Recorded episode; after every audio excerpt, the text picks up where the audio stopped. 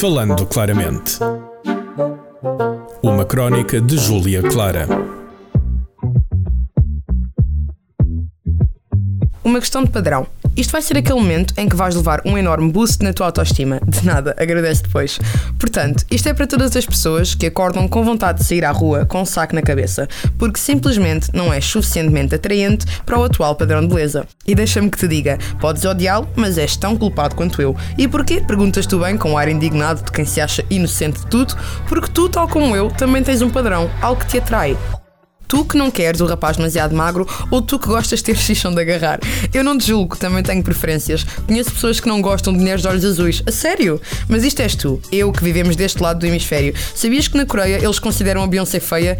Ya. Yeah. Então que hipótese tu ou eu, meros mortais, temos comparado com isso? Graças a Deus que não sou apreciadora de K-pop, se não estava condenada. Aí sim eu ia ter problemas graves de autoestima. E no meio da minha tentativa de aumentar a minha decadente autoestima, prefiro encarar a realidade de que não sou feia. Simplesmente resido no sítio errado.